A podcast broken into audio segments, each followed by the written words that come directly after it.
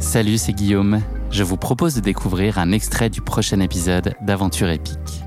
Aventure épique, c'est le podcast qui vous fait vivre dans chaque épisode une aventure en plein air à couper le souffle. Je vous donne rendez-vous un mardi sur deux pour découvrir un nouvel épisode et vivre une aventure qui va vous tenir en haleine, vous émouvoir et vous inspirer. Mais avant ça, place à un extrait de notre prochain épisode. Bonne écoute Est-ce que c'est euh, une aventure à laquelle tu repenses souvent, Rémi? Est-ce qu'elle t'habite euh, au quotidien? J'imagine que c'est particulièrement le cas aujourd'hui, euh, puisque c'est un sujet qui est sous les feux de l'actualité, on peut le dire. C'est une période anniversaire pour cette aventure épique pour toi? Oui, j'y pense souvent parce que, eh bien, j'ai commencé avec l'Australie, on en a fait un podcast ensemble. Et puis ensuite, le Mekong a suivi par rapport à la, prise de, conscience sur l'eau, etc., et des problématiques liées généralement sur l'eau, après le Tour de France à la nage, etc., etc. Donc j'y pense souvent parce que lorsque je fais mes interventions, que ça soit euh, dans les entreprises ou euh, dans les écoles, souvent dans les écoles, eh bien je remonte le fil pour expliquer un peu aux enfants euh, mon petit parcours et je leur explique les problématiques qu'il y a à l'autre bout de la planète sur le Mekong, même si ça paraît très très loin, on peut avoir eh bien une forme de pollution qui arrive par chez nous parce que bah, on vit tous sur le même caillou et que les flux, les, euh, les courants, etc. sont propices à eh bien, se promener partout sur la planète.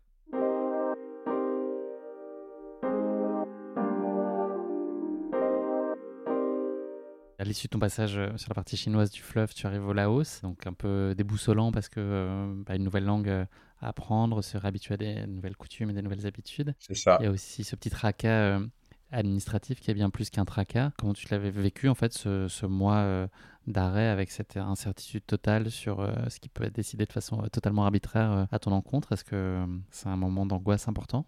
Ben, C'est exactement ça. C'est tu ne sais pas ce qui va se passer.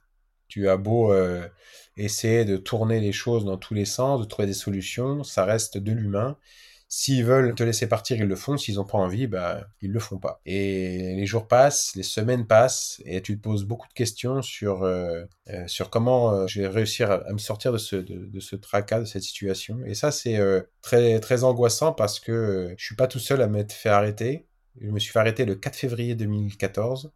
Et une semaine après, il y a deux Français qui descendaient le Mekong en kayak qui sont fait sortir de l'eau également. Et ils ont été euh, confisqués, ils, ont, récupéré toutes leurs affaires également. Et j'ai fait des pieds et des mains euh, avec l'ambassade, avec euh, les médias localement implantés, etc., pour justement trouver une solution. Et j'ai réussi à repartir et j'ai réussi à récupérer le matériel de tout le monde. Et eux, je m'en rappellerai toujours, ils ont remis leur kayak dans un, un conteneur et ils sont, il y en a un qui est rentré en France et l'autre il est parti en voyage ailleurs et il me dit je je ne veux pas finir mon aventure. Euh, franchement, ça m'a dégoûté. Et euh, moi, j'ai dit, il est hors de question que ce soit des autorités qui viennent stopper mon aventure parce que euh, je fais rien de mal. Effectivement, je suis sur le fleuve.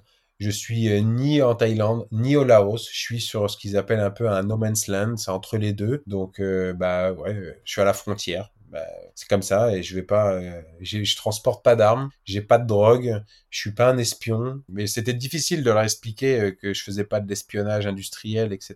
Parce que j'avais quand même passé des gros barrages hydroélectriques et que mon intention c'était juste de faire une aventure, d'aller rencontrer la population locale, ce qui était chose un peu compliquée pour eux à comprendre. j'ai réussi à partir en pensant réussir, euh, j'allais dire, à leur clouer le bec, parce que j'étais parti euh, devant les journalistes, euh, caméras, etc. Et je me suis dit, yes, j'ai réussi. Et je me suis fait arrêter 19 fois entre Vientiane et Paxe, la, la dernière ville au Laos. Et des fois, je me faisais arrêter le matin. Ils me faisaient tout vider, tout mon matériel. Je repartais. Et l'après-midi, je me refaisais arrêter, etc. Moi, je suis mais les gars, mais communiquez entre vous. Communiquez pas entre vous pour euh, expliquer que je suis en train de faire ça. Et en fait, c'était moi le con parce qu'ils communiquaient très très bien entre eux, quoi. C'est juste qu'ils étaient en train de se dire, ah, il arrive, fais le chier, euh, faut pas qu'il continue, etc. Mais j'ai pas lâché. J'ai pas lâché parce qu'ils avaient rien à me, à me reprocher.